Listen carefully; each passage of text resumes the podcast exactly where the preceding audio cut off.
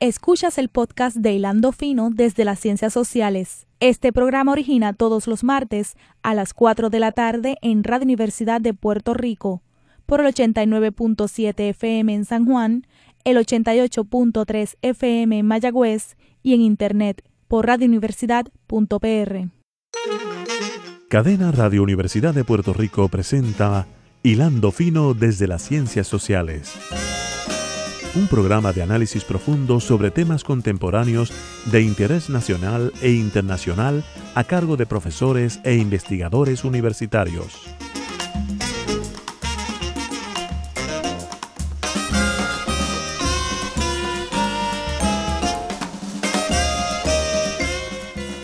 Muy buenas tardes, amigas, amigos de Hilando Fino desde las Ciencias Sociales. Aquí otro martes a las 4 de la tarde les habla el profesor Javier Colón Morera del Departamento de Ciencias Políticas de la Universidad de Puerto Rico. Hilando Fino es una producción de los departamentos de Economía, Geografía y Ciencia Política.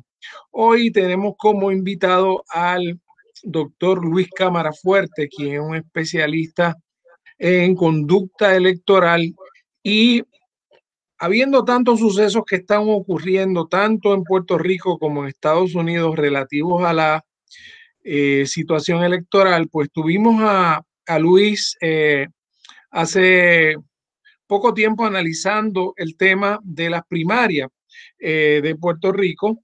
Ya finalmente ese capítulo, como ustedes saben, terminó y ya sabemos cuáles son los candidatos que se han dispuesto, que van a representar ya a, a los a los distintos partidos políticos que compiten en las elecciones que esperamos que se celebren como todos los, cada cuatro años, el, el 2 de noviembre, pero que se ha planteado la posibilidad de que se puedan eh, alterar esos calendarios si no se puede cumplir con los mismos por una serie de problemas más bien técnicos. Pero al mismo tiempo que la situación en Puerto Rico se empieza a aclarar, en, por lo menos en términos de cuáles son las candidaturas eh, más importantes, también se empieza a dar eh, un fenómeno de que empieza también a definirse el panorama electoral de Estados Unidos. Eh, la pasada semana se llevó a cabo la convención del Partido Demócrata y esta semana se está llevando a cabo la convención del Partido Republicano. Una de las cosas que está sobre el tapete, Luis, que quizás podemos empezar por ahí, es el tema de la participación electoral. Eh, en el caso de, de, Estados Unidos, estaba oyendo a un comentarista republicano diciendo que ya no deben quedar tantos, tantas personas indecisas en Estados Unidos Así que el tema más importante aquí no va a ser tanto convencer de un lado y del otro, sino el tema de la movilización. Eh, en el caso de Puerto Rico, por otro lado, tú has estado investigando los datos que sugieren que la participación electoral eh, en Puerto Rico se ha ido reduciendo y que si utilizamos la métrica más adecuada, pues estamos eh, cerca de un 55% si tomamos en cuenta los que están inscritos, eh, los, que, lo que tienen la posibilidad de ejercer el derecho al voto, eh, pero ni se inscriben ni votan. y estaba mirando que ese nivel de participación, Luis, tú me corriges, de Puerto Rico a Estados Unidos utilizando esa misma métrica es bastante parecido. Estamos bastante eh, ambas jurisdicciones están bastante cerca del 55%. Si tomamos en cuenta los que pueden votar y en efecto ejercen su derecho al voto. Así que quisiera, quisiera que me hablaras un poco de, de los niveles de participación política, si es posible aquí y allá. Tú decides con cuál de los dos casos quieres empezar. Eh, ¿Y quiénes son esos que no están, que no están que no se están interesando en, no participar, ¿qué sabemos de ellos? En el pasado ha habido grupos políticos en Puerto Rico que han puesto mucha esperanza en movilizar a esos que, que no están siendo movilizados, pero no han sido muy, muy efectivos, muy eficientes. vamos a hablar un poco de, ese tema, Luis, de, la participación política eh, y por qué se ha producido ese, ese descenso tan significativo en los niveles de participación cuando nosotros antes nos ufanábamos tanto de que éramos una de, las jurisdicciones donde más se ejercía el derecho al voto y eso todavía lo repite mucha gente por ahí como el papagayo. ¿Qué está pasando? Eh, el tema de la, de la participación tiene muchos ángulos y la verdad que hay, hay, que ver por dónde lo arrancamos, así que vamos, vamos a empezar por lo más reciente, Javier. Eh, quizás eh, podemos hablar un poco sobre la participación en las primarias, que es lo que, lo que está más fresco, y después pasamos a las tendencias históricas que ha habido en la votación de las elecciones generales eh, en, la, en Puerto Rico y en los Estados Unidos. Así que vamos a arrancar con las primarias, que es lo que tenemos aquí más cerca, entonces pues pasamos a, a lo general. Y es bien interesante porque los otros días Pierluisi estaba diciendo en una entrevista, y en ese sentido pues sí tenía razón, de que, de que para comparar las primarias se estaban hablando los periodistas de cómo había bajado la participación en las primarias y él argumentaba de que había que comparar a la participación electoral en las primarias del Partido Popular y Partido Nuevo Progresista en estas primarias. Por el hecho de que eh, el PNP en las pasadas eh, primarias tuvo una primaria para gobernador, pero el Partido Popular nunca había tenido una primaria para gobernador. Así que de, todas maneras, vamos a mirar un momento los números eh, en estas primarias y lo vamos a comparar con las primarias pasadas, porque en ambas hay cosas interesantes. Y lo que vemos es eh, que, eh, por lo menos al, día de hoy, porque acuérdate que todavía andan haciendo el escrutinio y todavía la cosa no, los últimos números no han acabado, pero debe ser casi, casi como, como está. El PNP eh, votaron para la primaria de gobernador, para la que hubo los otros días, 288.043 votantes. Eso es el 12.5% del total de los inscritos. Eh, y para el Partido Popular votaron 206.464, que es el 8.9% de los inscritos. Eh, de los inscritos total, del total universo de votantes, sean PNP, populares o lo que sea, ¿verdad? Eh, y eso lo que nos indica, bien brevemente, es el hecho de que aún el PPD teniendo por primera vez su primaria de gobernador, el PNP tuvo una votación significativamente más alta, una tasa de participación más alta, lo que confirma lo que muchos analistas han mencionado por ahí desde hace tiempo, el PNP es el partido más grande hoy en día en Puerto Rico. Tomando en cuenta que en, las primarias votan, en la primaria del PNP votan los PNP, que son bien PNP, y en la primaria del PPD votan los PNP que son bien PPD, ¿verdad? Eh, y yo creo que son un buen, una buena foto, un buen snapshot de lo que está pasando internamente dentro de cada partido, que, y, yo creo que refleja el hecho de que, de que el PNP es no hay manera de interpretarlo de otra manera que no sea que el PNP es el partido más, más grande en, este momento. Porque yo creo que el nivel de entusiasmo por las elecciones generales, yo me sospecho, porque no hay ninguno datos, que debe ser más o menos igual en ambos partidos en este momento. Eh, porque yo creo que nadie se percibe como el que puede como el que va ganando, es decir, que yo creo que los dos se perciben como que pueden ganar viablemente las elecciones de noviembre. Pero dicho eso, vamos a ver cómo ha cambiado, porque hay, hay información bien interesante en, el 2016, eh, en la primaria de, comisión, yo, de comisionado residente, eh, que fue básicamente igual la participación que en la de gobernador. Saqué la de comisionado residente para poder comparar el PNP y el PPD. Eh, en el, el, PNP tuvo una participación tres veces más alta que la de los populares, pero obviamente era porque había una contienda para, para gobernador entre Peluisi y Ricky Rosselló, que no la había en el PPD. Entonces tendríamos que comparar eh, yo creo que lo más útil para ver qué pasó es comparar el resultado de la primaria para gobernador del PNP en el 2016 con la del 2020, eh, porque eso se mantiene igual. El PPD no lo podemos comparar eh, en el sentido de que son dos animales distintos, ¿no? La primaria del 16 y la del 20. Y vemos que hubo, hubo una reducción en la participación electoral. si vemos los números como tal, los números crudos, en el 2016 votaron 471.800 votantes para la... Estas son las de comisionados residentes, pero la, la diferencia con gobernador fue, fue, bien, bien poquito. Mientras que en el 2020 fueron 288.043. Eh, Cuando lo miramos en términos porcentuales, es decir, ahí vemos una de casi 200.000 votos. Pero si lo miramos desde el punto de vista porcentual, que es lo más útil, vemos que en las elecciones del, en la primaria del 2016, eh, votó el 16.5% del universo electoral en la primaria del PNP, mientras que eso se redujo al 12.5% eh, en la primaria del 2020. Eso hubo una reducción del 16.5 al 12.5, que eso es más o menos un 25% de reducción. Y esa primaria es perfectamente comparable. Eh, Luis, y otra vez volviendo a esa entrevista que estuvo muy interesante, argumentaba que eso se debía a la pandemia y a la emigración. Aquí la emigración no la podemos tomar en consideración porque estamos mirando los datos internos dentro de cada elección y estamos mirando el por ciento. el por ciento te elimina matemáticamente e, esa gente que se fue. Eso es como si no existiera.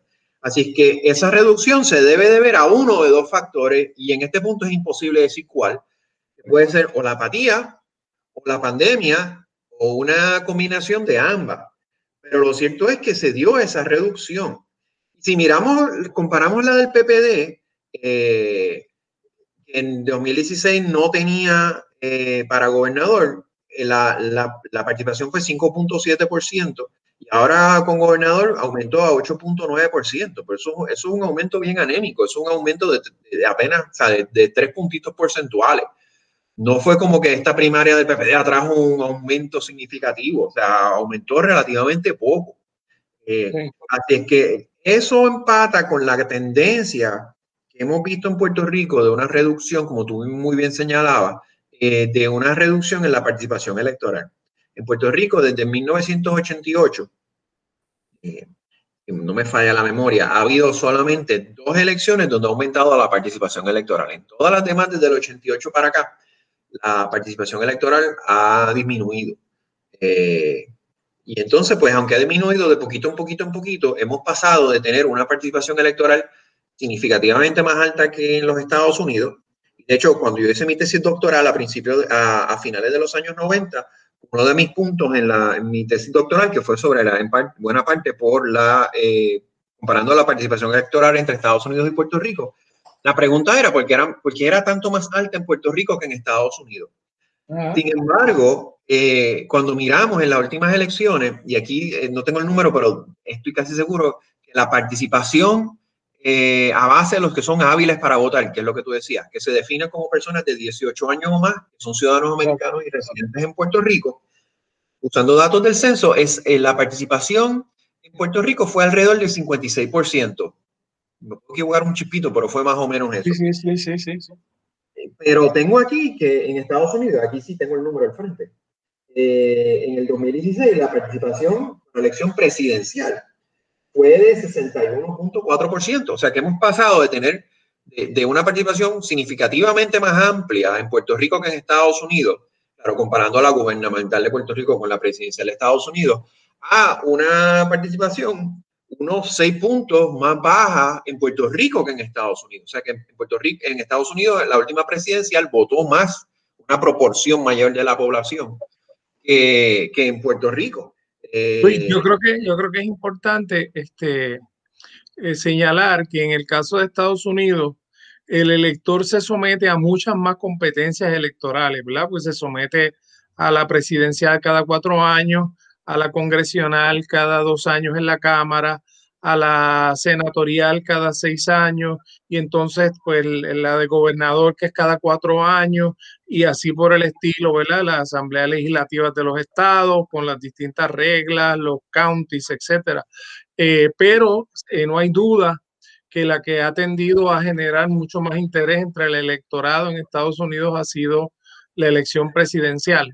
Así que básicamente tú lo que estás planteando aquí, que, que me parece importante, es que ya en efecto podríamos decir que si cogemos la, la elección eh, a las elecciones generales, que son todos los, todas las posiciones, pero que obviamente lo que más interesa es la candidatura a gobernador y la comparamos con las elecciones presidenciales, ya hemos llegado a un punto de menor participación que, que Estados Unidos, lo cual ya, ya no solo, no solo ya es un error decir que, en Puerto Rico la participación electoral es alta, sino que ya habría que cualificar que en ciertos aspectos va a ser hasta menor que la que se está eh, experimentando en Estados Unidos. Sí, este, pero de hecho, y, te voy a hacer una corrección porque estaba buscando unos datos aquí del censo y después me aparecen en otros sitios que la participación en Estados Unidos era más o menos igual. No sé por qué los datos del censo estaban por ahí, por, eh, un poco inflados. Pero el, el, punto es que básicamente la participación electoral en Estados Unidos entonces eh, está más o menos igual que en Puerto Rico. Sí, porque entonces, la, la, la, la, la, participación en las elecciones no presidenciales son mucho más bajos también. Sí, son más bajos.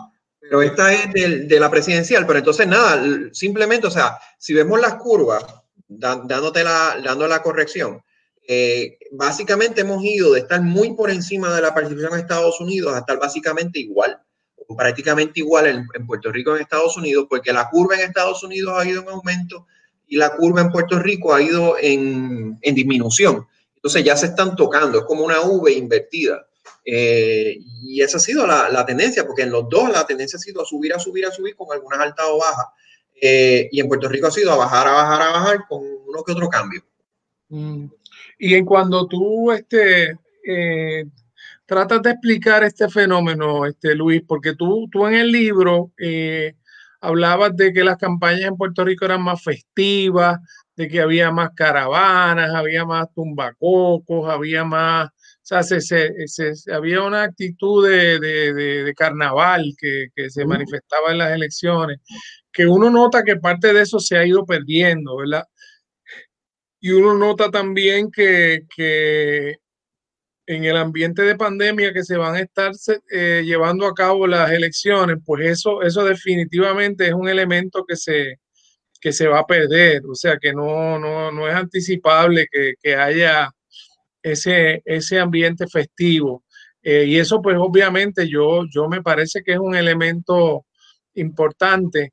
También me parece que hay una, una, el Estudio Mundial de Valores que se hizo recientemente habla de un, de un nivel alto de, de percepción de corrupción por parte de los de los ciudadanos y eso pues está vinculado en general con la clase política y eso pues entonces pues si, si vamos, si los políticos van a estar comprometidos con sus manos atadas a intereses, pues entonces para qué, para qué iban a votar, ¿verdad? No, no hay un sentido ahí de eficacia. Sí, yo, yo, yo creo que tienes mucha razón y vamos a mirarlo de los dos lados. Vamos, vamos un momento a olvidarnos de esta elección, porque esto tiene, como tú dices, la particularidad de la pandemia y vamos a mirar eh, hasta la del 2016 y entonces le añadimos lo del 20 con esto. Y, y, por, ¿cuál es la razón eh, de, la baja en esa participación? Si, si vemos, o sea, tú, tú, tienes mucha razón y hay un montón de evidencia de estudios en Estados Unidos que indican que la movilización del elector, todas estas caravanas, caminatas, todo este tipo de cosas, es básicamente movilización del elector. Y eso era lo que distinguía, lo que te subía la participación electoral de Puerto Rico versus los Estados Unidos hace este, 25 años atrás. Eh, eso, otra vez, hasta el 2016 se ha mantenido más o menos igual. Las caravanas, las caminatas, los mítines, las reuniones de barrio, todas esas cosas, hasta el 2016 en Puerto Rico se había mantenido más o menos igual. Por lo tanto, eso no puede ser una explicación de, la reducción. Curiosamente, en Estados Unidos, eh, han ido adoptando algunas de esas medidas de, contacto con los electores, contacto personal con los electores y de movilización. Ciertamente allá no hacen caravanas, pero hay mucho, ha habido un aumento en, en la cuestión de la movilización y, la, y, el contacto, ¿verdad? Y las caminatas y el tipo de meeting y toda esa cosa que se parece a lo de acá, la cuestión festiva, más unidos a cosas de, de alta tecnología que han movilizado ese, ese electorado y hay múltiples investigaciones que indican que esa es la razón para el aumento en general de la participación electoral allí. Eh, así que eh, cuando vemos eso, pues la, la, una buena parte del aumento en la participación allá, pero no te explica el, descenso de la participación acá hasta el 2016. La única hipótesis plausible que yo tengo, eh, cuando lo uno con datos que uno ve en las encuestas, por ejemplo, del Nuevo Día, etcétera, lo que tú mencionas de la apatía. en Puerto Rico eh, ha habido un aumento constante y consistente de la apatía de las personas. Cuando uno mira los datos, por ejemplo, de la encuesta del Nuevo Día, una de las cosas que uno tiende a ver es que la cantidad de personas identificadas con un partido político ha ido en descenso. Puerto Rico era un país que tenía una altísima tasa de identificación partidista y eso se ha ido reduciendo. La única explicación este, que yo te puedo dar así, que, que yo tengo de lo que he visto, eh, en ausencia de yo poder haber hecho una encuesta, es, ese aumento de la apatía. Lo que tú dices de la percepción de que no importa quién gane, la cosa va a seguir. Yo, yo no miraría tanto por la corrupción, aunque eso es parte de eso. Pero fíjate, Javier, que si miramos el contexto histórico, desde el 2000 para acá y sobre todo del 2004 para acá, todas las administraciones han terminado su cuatrenio con la economía peor de lo que, de lo que empezó. Uno tras de otro, tras de otro, tras de otro.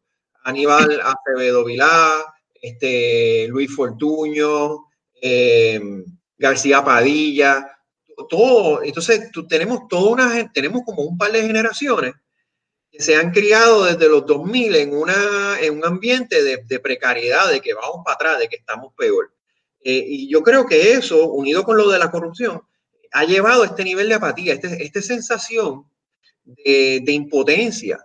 Porque antes, tú, tú recordarás, cuando sabes, que tenemos dos o tres añitos más, eh, había periodos de subidas y bajadas. O sea, le, le, con Rosselló la economía tuvo un periodo de, de, de un boom económico. De expansión, de expansión. Sí. sí. Con, hubo un, eh, a mitad del término de Hernández Colón, también la economía tuvo un momento de expansión. Eh, con Romero Barceló también, o sea, había, había, momentos de subida, claro, y de bajada, pero había momentos de subida, pero de, en los últimos 20 años llevamos básicamente una tendencia de bajada, bajada, bajada, bajada, bajada, sin ver la luz al final del túnel, mezclado con el issue de corrupción. Pero yo sé que a la gente le encanta aumentar, eh, mencionar el issue de corrupción, pero a ver, yo no, yo no creo que ahora mismo haya más corrupción que la que había en los tiempos de Hernández Colón y de Romero Barceló y de Pedro Rosselló. Eh, la, la, la, corrupción la había, pero había recursos y la economía tenía periodos de boom y la gente se sentía en cierto sentido, su voto contaba para algo, pero, pero ahora sí, no importa cómo votan, siguen saliendo peor.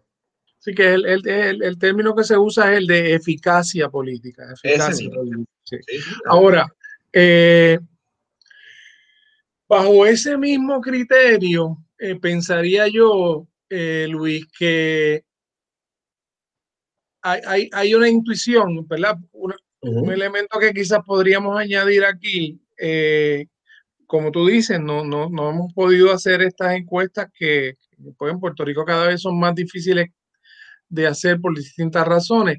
Pero el otro elemento que se cita, Luis, es el elemento de la Junta y el elemento de que, pues ya realmente no es mal, mal argumento. Yo voy a ir a las elecciones, voy a elegir un partido que no va a tener control del presupuesto, que es el elemento central de la actividad política, porque es el que permite decidir a qué cosas se le da prioridad o no. Este, eso también puede estar por ahí, ¿no? Fíjate, yo, yo estoy en desacuerdo contigo. Yo no creo que la Junta haya sido un factor determinante en reducir eh, la participación electoral. Primero que la Junta es algo relativamente reciente. Eh, y vemos esa reducción de la participación electoral en, de, de, de, más de 20 años. De hecho, llevamos a reducción de participación electoral en los últimos quizás 30 años. Así que yo no creo que, que la Junta eh, sea, sea un factor importante. Yo creo que sobre todo a partir de 2000 esa apatía viene principalmente por el hecho de que la economía no mejora y que las cosas en el país en términos generales van, van peor y peor y peor. Eh, o sea, yo creo que la gente lo que busca es el delivery, ¿no? Bueno, y el otro, el otro argumento, el otro argumento que favorece tu posición eh, puede ser la migración, porque la medida en que yo también decido irme de Puerto Rico, ese es el último voto que yo hago en términos de que no tengo confianza de que la situación va a mejorar a corto plazo, así que eh, quemo las naves, ¿no? Que en ese sentido la, la migración, aunque es un fenómeno profundamente económico y en busca de empleo, pero también es una es un sentido de decepción tan grande con la con las posibilidades de que haya esa mejoría, de que decido de, por eso es que se habla de que la gente vota vota con los pies también. Y esa era la frase, me leíste la mente, esa era la frase que te iba a usar, que usan mucho los americanos, ¿verdad? De, de que la gente vota con los pies. Eh, la migración, eh, como dice Duani, eh, a pesar de que los puertorriqueños tienen, Duani argumenta, Duani es el, el sociólogo, Duani, sí. argumenta, aunque obviamente hay un libre tránsito entre Puerto Rico y Estados Unidos, la decisión de, de emigrar nunca es fácil. O sea, el tú decir, yo me voy de Puerto Rico para Estados Unidos, es una decisión difícil, porque es otra cultura, otro enfoque. No es fácil tú, tú treparte un avión e irte para no volver. Ah, obviamente para los jóvenes es más fácil que para la gente a lo mejor de nuestra edad, que ya tiene familias y casas y todo lo demás. Pero para nadie es una decisión fácil. Así que sí, e, e, ese argumento que tú traes es muy válido en el sentido de que se puede, o sea, si la gente se está yendo de Puerto Rico, eh, no es pues porque, ah, qué cool, vámonos, es porque simplemente tiraron la toalla y dijeron, mira, esto no va para ningún lado. Eh, cosa que todos tenemos evidencia anecdótica de gente que se ha ido, porque yo creo que todo el mundo conoce. Tú y yo y todos los que nos están oyendo conocen gente que se ha ido y que han hablado con ellos. Siempre es lo mismo, me voy para allá porque allá la cosa está mejor que acá y acá esto no tiene ninguna solución. Eh, pues eso lo podemos traducir a, la cuestión electoral y, y dos factores que están asociados con eso que tú llamas la eficacia, pues la eficacia está muy asociada con la participación electoral en investigaciones que se han hecho en otros países.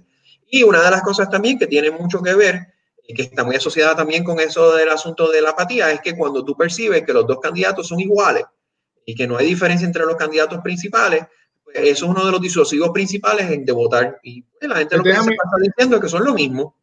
Pues déjame aprovechar entonces, porque ahora entramos a ver cuáles son tus cinco centavos sobre esta controversia que se ha creado por el llamado que han hecho los reggaetoneros, eh, especialmente Residente y Bad Bunny, de que van a votar en Puerto Rico y eh, entiendo que Bad Bunny, eh, cuando hizo el llamado a inscribirse a los jóvenes, dijo que no iba a votar por los partidos principales.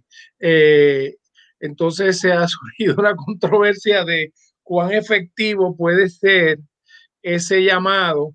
Eh, y, en ese sentido, Luis, este, me da la impresión de que tú en el pasado has estado un poco escéptico de la movilización de los jóvenes, porque pues sabemos que la literatura en general habla de una, de una cierta tendencia de los jóvenes a no ser tan confiables como grupo, como grupo para movilizarse el día de las elecciones pero, pero tampoco se había dado el verano boricua, tampoco se habían dado las grandes manifestaciones que se dieron en la vez pasada, que realmente nadie, nadie disputa que fueron movilizaciones de mucha, mucha masividad, este, y nadie disputa que aunque no se sabe exactamente qué peso tuvieron, eh, la gente sí suele darle un peso relativamente alto al poder de convocatoria de personas como precisamente Bad Bunny, el residente, eh, Ricky Martin. Entonces, eh, de pronto se ha creado una expectativa de que estos, de que estas figuras puedan provocar un, una, una situación de, de, mayor interés, de, que, de que de pronto de pronto este, se haga esa conexión que hasta ahora no, no se ha materializado entre las protestas masivas de los jóvenes que sí y, la, y la situación este, de, la votación propiamente. Sí, eh, como tú bien dices, Javier, yo estoy medio escéptico de, eso. Eh, porque en el pasado ha habido campañas de, de, celebridades para movilizar a los jóvenes y a la población general a inscribirse y yo no creo que han sido particularmente efectivas y de lo que se sabe de otros sitios que esas campañas pues sí, o sea, tienen a ayudar porque y cualquier cosa para aumentar la participación electoral, sea de Bomboni, Ricky Martin o el que sea, pues, pues, chévere. Mientras, mientras más gente se inscriba, yo soy de lo que creo que todo el mundo debería votar. Este, pero, pero yo no creo que hayan sido particularmente efectivas porque lo, que aumenta las tasas de inscripción no suelen ser estos movimientos de, de inscríbete por parte de, lo, de, que lo diga Bad Bunny. Hay otras cosas que tienen muchísimo. Tengo que hacer una primera pausa aquí en Hilando Fino y regresamos.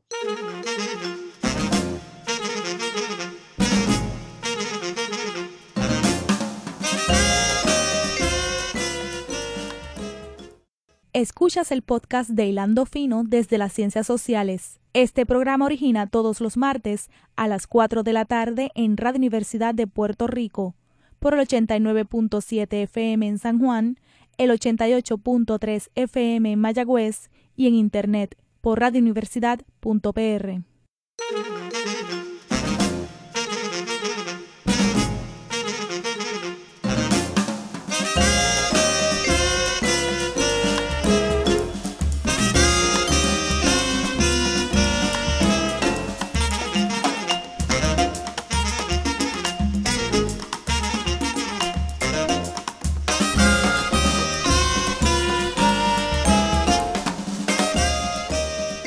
Regresamos amigos a Hilando Fino desde las Ciencias Sociales. Estamos conversando con el doctor Luis Cámara Fuertes, profesor del Departamento de Ciencias Políticas, eh, autor de un libro sobre el proceso electoral en Puerto Rico. Eh, su tesis doctoral fue sobre las diferencias de participación política entre Puerto Rico y Estados Unidos y se mantiene eh, mirando tanto el el sistema electoral de Estados Unidos como el de Puerto Rico. En la primera parte del programa estábamos mirando cómo definitivamente la tendencia es hacia una baja en la participación electoral en los últimos años eh, y cómo eh, parece reinar un sentido de, apatía y de, y de inefectividad, ¿verdad? No estoy logrando mucho con el voto eh, desde una perspectiva sociológica, me parece interesante la lectura de Frances Negrón, que dice, bueno, pues son los que se quedan y votan, pues yo no me quito, pero entonces hay unos que dicen, pues sí, yo me quito porque voy a buscar mejores condiciones socioeconómicas fuera. Eh, yo no me olvido que quiere decir, me voy a Estados Unidos, pero trato de seguir aportando a la situación de Puerto Rico. Eh, en la última parte nos quedamos hablando sobre esta convocatoria que están haciendo estas, figuras eh, mediáticas para eh, impulsar la votación y hasta qué punto eso puede mover un voto, un voto joven.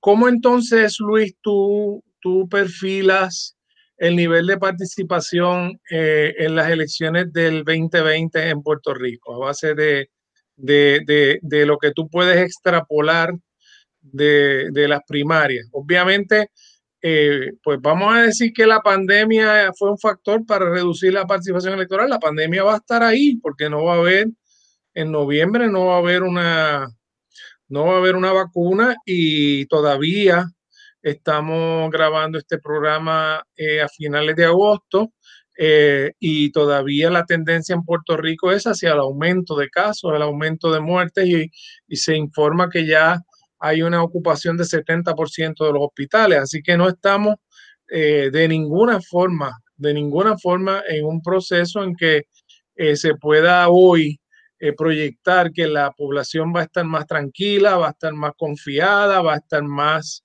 este, eh, con un sentido de, que se están tomando las medidas. Y en términos de la economía, pues la situación económica en Puerto Rico es este, muy retante, por, precisamente por, por cómo la pandemia ha, nosotros, ¿verdad? Que esto tiene como un sentido ya hasta medio bíblico de la cantidad de plagas que hemos tenido que enfrentar en Puerto Rico, pero a la plaga de los huracanes, la plaga de los terremotos, ahora la plaga de la pandemia propiamente, pues son golpes muy, muy duros a la, a la estabilidad económica y sabemos que se está produciendo una contracción la actividad económica. Por otro lado, Luis, te dejo hablar, eh, alguien podría decir que precisamente porque el sector privado está tan contraído, tener control del gobierno eh, y de la, del gasto público, que es un gasto no despreciable de, cerca de 27 mil millones de dólares, pues puede tornar, eh, puede hacer que ciertos sectores se interesen más en tener acceso a, esos fondos públicos. Eh, Javier, yo voy a empezar por, por le voy a, voy a contestarte eso ya mismito, pero voy a terminar de hablar de lo que estábamos hablando antes del, de la de la pausa. Por favor. Eh, sobre, lo de, sobre lo de Bad Bunny, porque yo creo que hay una cosa aquí bien importante que señalar. tú me preguntabas sobre la, el impacto de eso. y yo te estaba diciendo que yo estaba muy escéptico y, te voy a dar tres razones por las cuales yo estoy muy escéptico, ¿verdad? Más allá de que en el pasado no ha sido muy efectivo. Eh, en primer lugar, que para que estos, estas campañas de movilización, para que la gente se inscriba a votar y más adelante para que la gente vaya y vote, ¿verdad? Porque son dos cosas que hay que hacer, que se inscriban la inmediata y después que voten en noviembre.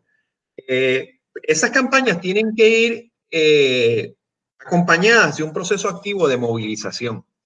En Puerto Rico, por lo que yo he visto, no se da. Sea, eh, eh, si Bad Bunny y Residente Calle 13 y Ricky Martin y el que sea, le dice a la gente que se vaya a inscribir y se queda en eso y le hacen un rap y un reggaetón para que se inscriban, la gente no se va a ir. O sea, los jóvenes y todos los demás no se van a inscribir usualmente funciona, por ejemplo, las campañas de, de inscripción bien efectivas y de movilización para votar bien efectivas que se hicieron en Estados Unidos bajo Obama. Literalmente tenías una persona que iba a tu casa y te inscribía. Eh, o, Luis, perdona que te, interrumpa. De hecho, un factor que la gente tiene que tomar en cuenta es que la ventana de oportunidad se cierra pronto, porque se cierra el 15 de septiembre, tengo entendido. O sea, que tampoco, tampoco es que hay, hay demasiado tiempo para, para, para la inscripción. Lo que se vaya a hacer en términos de inscribir nuevos votantes tiene que ser en los próximos. Sí, y el, eh, tienes razón, y a eso iba, pero o sea, tiene que estar acompañado de una movilización activa de un grupo de personas en la calle yendo a inscribir a estas personas. Y eso mm, yo no veo que se esté haciendo, a lo mejor se está haciendo y yo no me he enterado, pero yo, yo no veo que se esté haciendo. Eh, en segundo lugar, lo que, lo que tú dices tienes muchísima razón. En Estados Unidos eh, se ha encontrado, cuando han comparado los diferentes estados, que esa es la variable más importante para subir la, la, la tasa de inscripción, es la fecha de cierre. Puerto Rico tiene, eh, comparado con los demás estados, hasta donde yo sé, la, cierra, la fecha de cierre más temprana de todos los estados. En Estados Unidos, el estado, eh, por disposición federal, el estado que tiene la fecha más temprana, o sea, más lejos de las elecciones, de cierre de registro electoral, es un mes Puerto Rico lo estamos haciendo un mes y pico, eh, a mediados de septiembre, así que un mes y medio, mes y tres cuartos de la fecha de votación. ¿Y por qué eso es importante? Porque, porque la gente, sobre todo la gente que no se ha inscrito, que obviamente casi por definición son los más apáticos, se entusiasman y se embollan en, la, en, ir a votar en una o dos semanas antes de las elecciones, un mes antes de las elecciones, y como tú bien señalas, pues cuando llega eso, pues ya se cerró el registro electoral.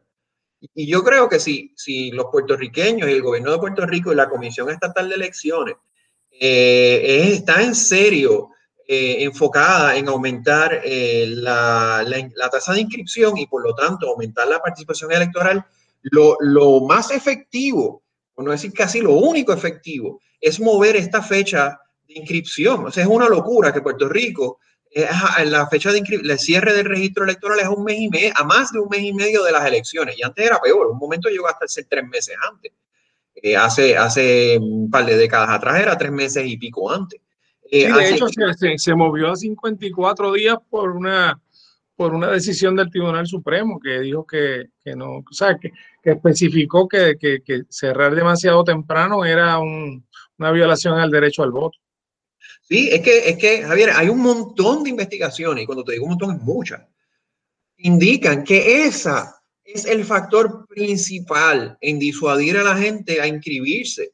Es esa fecha, y en Puerto Rico, así, tú mencionas cincuenta y pico de días, eso es, un, eso casi dos meses.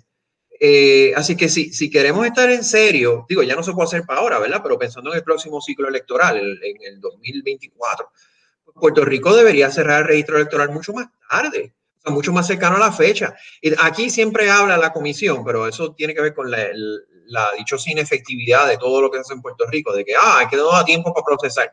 eso es embuste. Hay estados en Estados Unidos mucho más grandes que Puerto Rico en términos de población y mucho más grandes que Puerto Rico en términos territoriales. Y estoy pensando como Wisconsin, por ejemplo, Minnesota, que cierran el registro electoral el día antes de las elecciones o incluso tú te puedes inscribir el mismo día de las elecciones. Ahora, si lo pueden hacer allá, ¿por qué aquí no podemos cerrar el registro electoral dos semanas antes? Eh, así que eso, eh, la única explicación es que, es una total inefectividad de la actividad gubernamental como lo estamos acostumbrados a, ver. Eh, pero eso es lo único que te va a mover esa aguja en términos de, de la inscripción. Lo otro que se ha encontrado que es bien efectivo, eh, en, otra vez comparando los diferentes estados en Estados Unidos, es eh, la facilidad de inscribirse. Porque aquí para tú inscribirte, tú tienes que ir a, la, a una junta de inscripción permanente a ir a inscribirte. Y eso parece fácil, pero eso implica que tú tienes que sacar tiempo de lo que tú estás haciendo para ir a inscribirte. Cuando tú tienes en un estado, eh, Michigan, por ejemplo, donde yo estaba, eh, que tú te puedes, de hecho, y es un requisito federal, lo que pasa es que excluyeron a Puerto Rico de esa legislación, que cuando tú vas a renovar la licencia de conducir, tienen allí un montón de, una estiva de papelitos, eh, un papelito que te pregunta tres o cuatro cosas y ahí te inscribiste. No tienes que ir a inscribirte. Cuando tú te, de hecho, es automático. Cuando, cuando yo tenía ya que renovar mi licencia de conducir, la empleada me daba el papelito y me lo ponía en la cara y me decía, inscríbete. Y claro, yo le decía, yo no puedo porque yo voto ausente en Puerto Rico, yo no puedo votar dos veces. Claro. Eh, pero entonces, bueno, eso es otro método. Entonces hablan de fraude. Bueno, pues eso quiere decir que entonces en, en, en todos los demás estados hacen fraude con eso, pero en Puerto Por eso, y resulta, resulta inexplicable cuando uno sabe lo que es la cultura en Puerto Rico del auto y la cultura en Puerto Rico del sesco, ¿verdad? Yo a veces bromeo que, que yo me imagino el infierno con un sesco grande, pero lo que quiero decir es que uno se enfrenta a larguísimas filas porque porque, porque nada, porque es una actividad que todo el mundo tiene que hacer, o sea, que, que eh, eh, resulta una cosa demasiado obvia que se puedan combinar este, recursos de inscripción con otras actividades que realiza el ciudadano cuando tiene que, que hacer, cuando tiene que, que, buscar otros servicios, en este caso el registro de, de autos. Eh, ahora, Luis, déjame... Perdona, perdona que bien rápido. O sea, aparte de lo increíble de eso, hay otra cosa que se, que se hace mucho allá, que en Puerto Rico no se hace porque supongo que está prohibido. Es lo que en buen español llaman el deputizing. Que es, deputizing es tú poderle ceder poder a alguien sobre algo, ¿verdad? Eh, eh, allá el equivalente de la Comisión Estatal de Elecciones, que tampoco había Comisión Estatal de Elecciones, en los estados no hay, eso lo hace el Departamento de Estado. Se diestraba a un montón de gente, usualmente eran donde yo vivía, que eran una ciudad universitaria, estudiantes universitarios, y los mismos estudiantes iban a tu casa y te inscribían. ¿Cuántas veces en mi casa, eh, donde yo vivía, eh, pasaban por para cada ciclo electoral cuatro o cinco veces a tocarme en la puerta para llenar el papelito para inscribirme?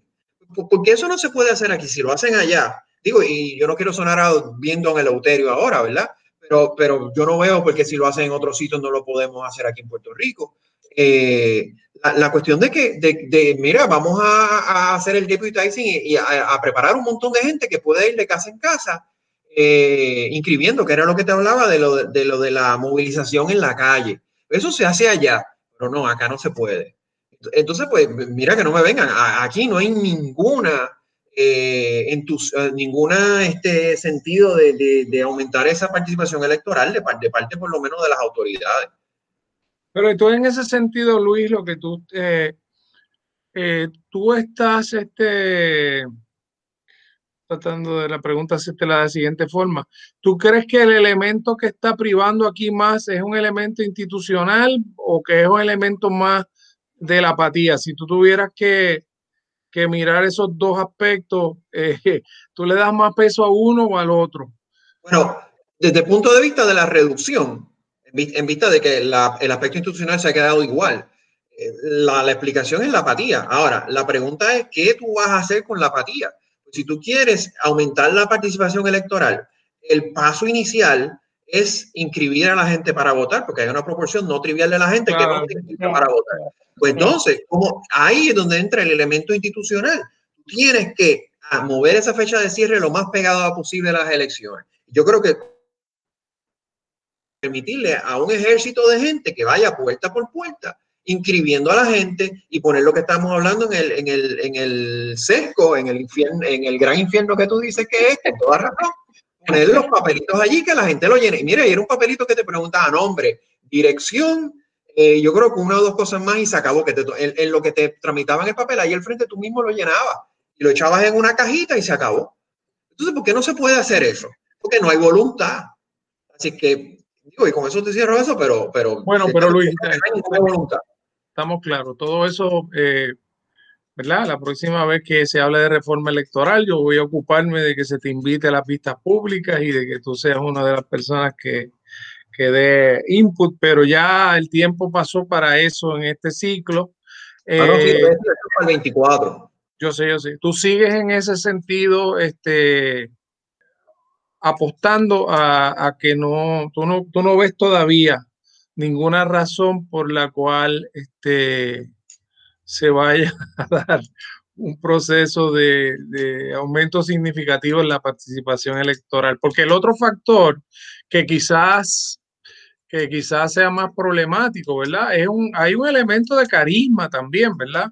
O sea, personas como Obama en su momento lograron ampliar la participación de los jóvenes, lograron ampliar la participación de, en el caso de Obama, si no recuerdo mal, hubo un aumento grande de los jóvenes, un aumento grande de los negros, este, y creo, si no recuerdo mal, que también un aumento de, de, nivel de participación de las mujeres que se inclinan a votar, como sabemos, demócrata. Y entonces, pues la coalición fue más que una coalición tradicional porque fue que trajo gente que no estaba en el juego. Entonces, al traer, amplió, amplió la coalición. Eh, pero claro, eso ya... Todo eso se peleó con Hillary. no, de hecho, es que bajaron la, la, tasa de participación de los jóvenes, bajó, y la tasa, sobre todo la tasa de participación de los afroamericanos, bajó. Ok. Ahora, Luis, una pregunta esto que proyectamos para, para Puerto Rico, eh, no, no quiero traer el tema de Estados Unidos que lo dejamos, lo dejamos colgando en la primera parte. Eh, en Estados Unidos. Pero espérate, Javier, y perdona que te cuente, tenemos que, dame un momentito para explicarte lo del 2020 rapidito. Vamos a ver. Eso se quedó en el tintero después de la pausa, me metí otra vez a esto y, y te dejé eso pendiente.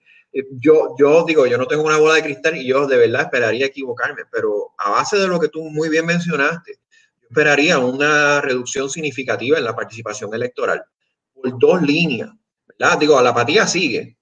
Eh, hay que ver si, si el Partido de Victoria Ciudadana logra eh, revertir eso y a lo mejor lo logran hacer. Este, yo no creo, pero a lo mejor lo logran hacer. Pero hay dos factores bien importantes. Uno es la pandemia el miedo que la gente tiene de ir a votar y como en Puerto Rico somos más papita del Papa y como único tú puedes ir a votar básicamente es ir al centro de votación y no votan por correo y por otros medios alternos, eh, pues hay un miedo real de una, de una parte de la población en ir a votar. Y el problema es que la, la, en Puerto Rico, al igual que en todos los demás lugares del mundo, mientras, mientras más aumenta la edad, más aumenta la probabilidad de votar. Y mientras más aumenta la edad, te apuesto yo, más la probabilidad de que te quedes sin votar por lo de la pandemia porque obviamente sabemos que lo, la gente de cierta edad para arriba pues es más riesgoso de que se le complique la cosa una vez enferma. El otro factor que también está ligado directamente a la pandemia, pero trabaja en la otra dirección, tú lo mencionabas justo cuando regresamos de la pausa, es el hecho de que por la pandemia se han suspendido todas las actividades, de, o casi todas las actividades de movilización. Ha habido una reducción eh, dramática en las caminatas, las caravanas, los mítines. Eh, esa, y es, la cosa es, Javier, hay muchísima evidencia de que esa, esa actividad de contacto físico, o sea, que literalmente tienes el candidato y toda la cosa ahí al frente tuyo, aunque lo veas por 30 segundos, eso aumenta dramáticamente la probabilidad de que tú votes. Pero eso se ha reducido significativamente eh, por lo de la pandemia. Hay hubo como un aumento de las caravanas y eso justo antes, por ejemplo, de, la primaria. Pero eso se ha, se ha reducido significativamente. Eh, y, además, y además, sí, sí, yo además que cuando vimos actividades en el contexto primarista donde no había habido suficiente distanciamiento social, esto eh, todo indica que se ha reflejado en mayores en mayores casos de, de, de, COVID entre los jóvenes, entre los, entre los candidatos y entre el liderato político. Así que ya se tiene una experiencia, una especie de laboratorio vivo de que no se siguieron eh, pautas. Yo este, estaba viendo, este, ¿verdad? la, la, la, noche de las primarias y la verdad es que ahí no se estaba siguiendo ningún protocolo de nada, eh, de, de, distanciamiento, ni, ni, bueno, o sea, estaban usando mascarillas, pero sobre todo el tema de, distanciamiento no había ninguno y los abrazos y las cosas que son propias de... Así que eso, eso está por ahí. Eh, entonces, Luis, en el caso de mm. Estados Unidos, este, los demócratas están eh, planteando que estas elecciones son más que un ciclo común y corriente, que son un ciclo, eh, lo están poniendo en unos términos bastante dramáticos, que es un ciclo electoral en donde lo que está sobre la papeleta es el mantenimiento mismo de la democracia como sistema, ese es el contenido de, del discurso de Obama durante la convención. Y hay muchos analistas que plantean que los demócratas han logrado algo hasta ahora. Si se mantiene, puede ser muy positivo para ellos, que es que estas elecciones se conviertan en un referéndum sobre la gestión del presidente Trump. Y con los números de la pandemia como están, eh, la cantidad de muertos y la situación de parálisis económica que en cierto modo se ha causado, pues que es un escenario ideal para, para, una, para una victoria demócrata. Me pregunto si puesto de esa forma como como que esta es una oportunidad que hay para salvar la democracia, por llamarlo de alguna forma, si ese tipo de, discurso bastante, podríamos decir, tremendista, ¿verdad? Bastante, eh, si, eh, eh, es decir, estas condiciones que tú estás viendo, que tenderían a decrecer el voto, las ves también en Estados Unidos por lo que va siguiendo desde lejos ¿O tú pensarías que este choque de trenes tan fuerte que se está produciendo en relación a una figura tan, tan este, dominante de la política norteamericana como es Trump, independientemente de si tú lo amas o lo odias, está en el centro de, de, todos los días y todos los días busca la forma de convertirse él en el centro de la discusión. ¿Cómo tú cuando haces la comparación ves el, el panorama electoral allá? Pues mira, para, quedarnos con, con, lo que tú trajiste relacionado a la participación y a la movilización, eh, yo, yo creo que esta, como tú pusiste, la cosa tremenda, excepcionalista, de que se habló en la, eh, la convención de los demócratas, sobre todo el mensaje de Hillary Clinton y el mensaje sobre todo de Obama, la meta principal que tenían era movilizar a los electores, sobre todo a los votantes afroamericanos y en cierto sentido los votantes independientes del medio a votar.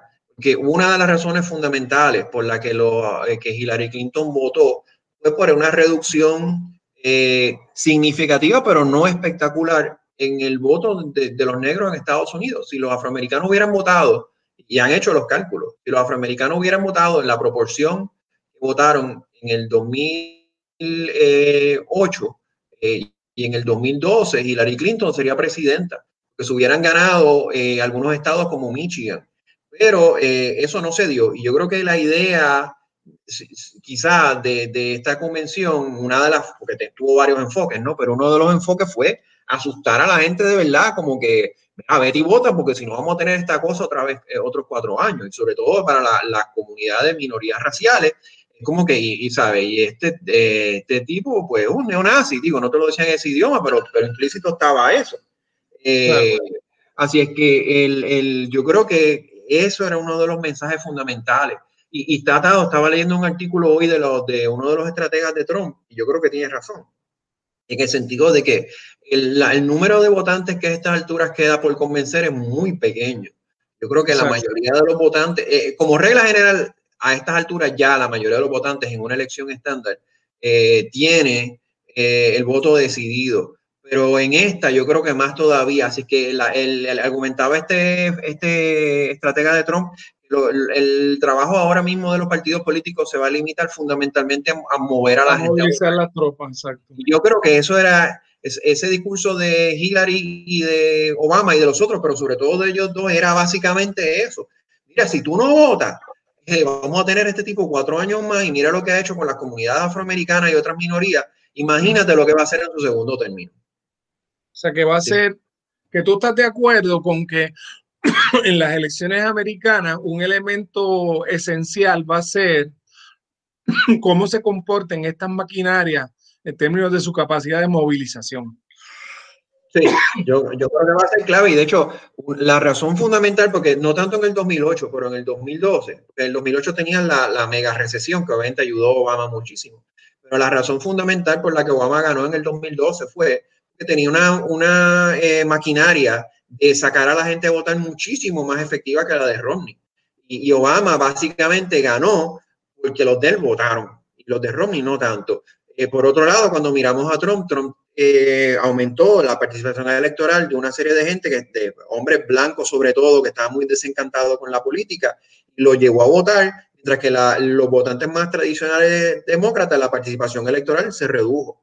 De que la ecuación aquí ahora, de ahora hasta noviembre, digo, y tú siempre, siempre vas a ver los anuncios tratando de convencer ese centro, eh, pero más que nada es a llevar a los que ya están convencidos, asegurarse de que voten. Y yo creo que esa es una de las claves, sobre todo cuando en Estados Unidos, en muchos estados, desde ya se puede votar. A mí, yo te confieso que a mí me resulta un poco, un poco extraño que, que Trump se mantenga con alguna posibilidad, este, en el sentido sobre todo de, de o sea, de, de, la forma tan, tan irresponsable que, que, manejó el tema del COVID. O sea, este, él le hizo caso a, a, Fox News, que dijo que esto era un problema que iba a desaparecer. Y entonces este, subestimó el tema. Entonces, yo, a mí se me hace muy difícil entender que, que habiendo manejado tan mal un problema tan serio y tan, de tanta implicación, pues pueda, pueda revalidar, pero este, pues uno, uno tiene Puede que, que revalide. O sea, existe, Biden está adelante, pero, pero hay varios caminos en el mapa del colegio electoral que solo puede, eso es un misterio de como la Santísima Trinidad y lo podemos discutir en otra ocasión aquí, pero hay varios caminos en el colegio electoral que le pueden dar la victoria a Trump. Esta elección no está decidida. Bueno, Luis, pues con esas palabras este, que invitan entonces a, una próxima ocasión para mirar esos escenarios, eh, nos despedimos de esta edición de Hilando Fino, dándole las gracias al profesor Cámara por siempre estar disponible para participar con nosotros de, de esta conversación. Será entonces hasta la próxima semana en Hilando Fino. Cadena Radio Universidad de Puerto Rico presentó Hilando Fino desde las Ciencias Sociales.